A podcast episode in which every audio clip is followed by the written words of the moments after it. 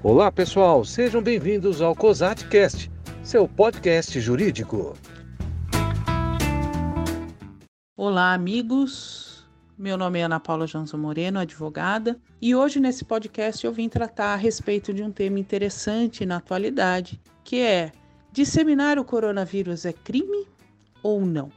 Bom, analisando primeiramente, começando a analisar a questão. Como praticamente todas as respostas do direito, eu tenho para dizer para vocês que depende.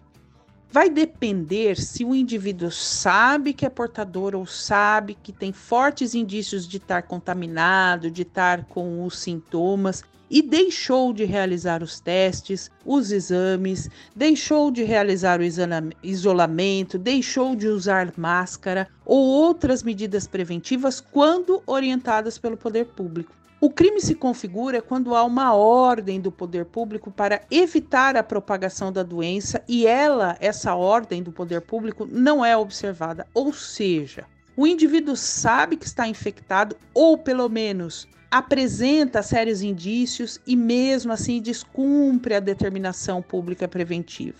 Nos termos do artigo 268 do Código Penal, que diz textualmente o seguinte: infringir determinação do poder público destinada a impedir introdução ou propagação de doença contagiosa, pena de detenção de um, de um mês a um ano e multa.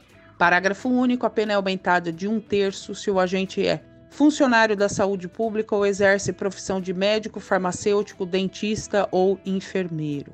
Por se tratar de crime formal, esse do 268, basta o descumprimento da determinação do poder público para que haja sua configuração, ou seja, não se exige que alguém tenha sido contagiado, que tenha sido contaminado em razão da conduta.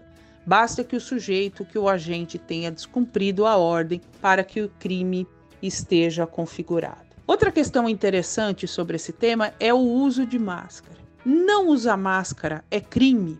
Pois bem, Importante lembrar que recentemente a Lei 14.019 de 2020 tornou obrigatório o uso de máscara, configurando o uso de máscara uma determinação do poder público ao alterar a Lei 13.979 de 2020 para dispor da seguinte redação: Artigo 3A. É obrigatório manter boca e nariz cobertos por máscara de proteção individual conforme a legislação sanitária e na forma de regulamentação estabelecida pelo Poder Público Federal para circulação em espaços públicos e privados acessíveis ao público, em vias públicas e em transportes públicos coletivos, bem como em veículo de transporte remunerado privado individual de passageiros por aplicativo ou por meio de táxis, ônibus, aeronaves ou embarcações de uso coletivo fretado. A obrigação desse artigo, no entanto, ela vai ser dispensada no caso de pessoas com transtorno de, do espectro autista, com deficiência intelectual, com deficiências sensoriais ou com quaisquer outras deficiências que as impeçam de fazer o uso adequado de máscara de proteção facial, conforme declaração médica que poderá ser obtida por meio digital, bem como no caso de crianças com menos de 3 anos de idade. As máscaras a que se refere o caput desse artigo podem ser artesanais ou industriais. Portanto, o descumprimento de uma determinação do poder público e o uso de máscara é uma determinação do poder público, infringindo uma medida preventiva e combate a uma pandemia, pode sim configurar esse crime do artigo 268 do Código Penal.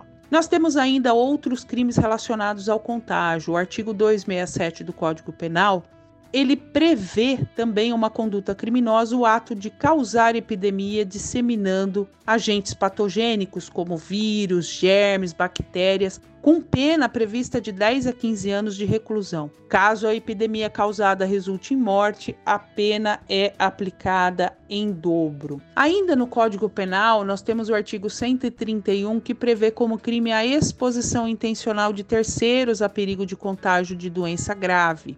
No entanto, para configurar a conduta criminosa, é necessário que a pessoa pratique ato de contaminação de maneira dolosa, ou seja, de maneira intencional, ou seja, com a finalidade, com a intenção, com a vontade de passar a doença para outras pessoas. Nesse caso, a pena vai ser de 1 a 4 anos de reclusão e multa. Então, o que, que nós temos aqui, pessoal? Nós temos as situações em que o Código Penal é, prever as situações em que disseminar o coronavírus é crime, assim como disseminar qualquer outro vírus, qualquer outra patologia, né? Qualquer outra causar outra epidemia. E o nosso papel no combate à pandemia, no momento delicado que estamos vivendo, é de extrema importância. Nós temos que ficar atentos, temos que denunciar condutas irresponsáveis que estejam colocando em risco a população.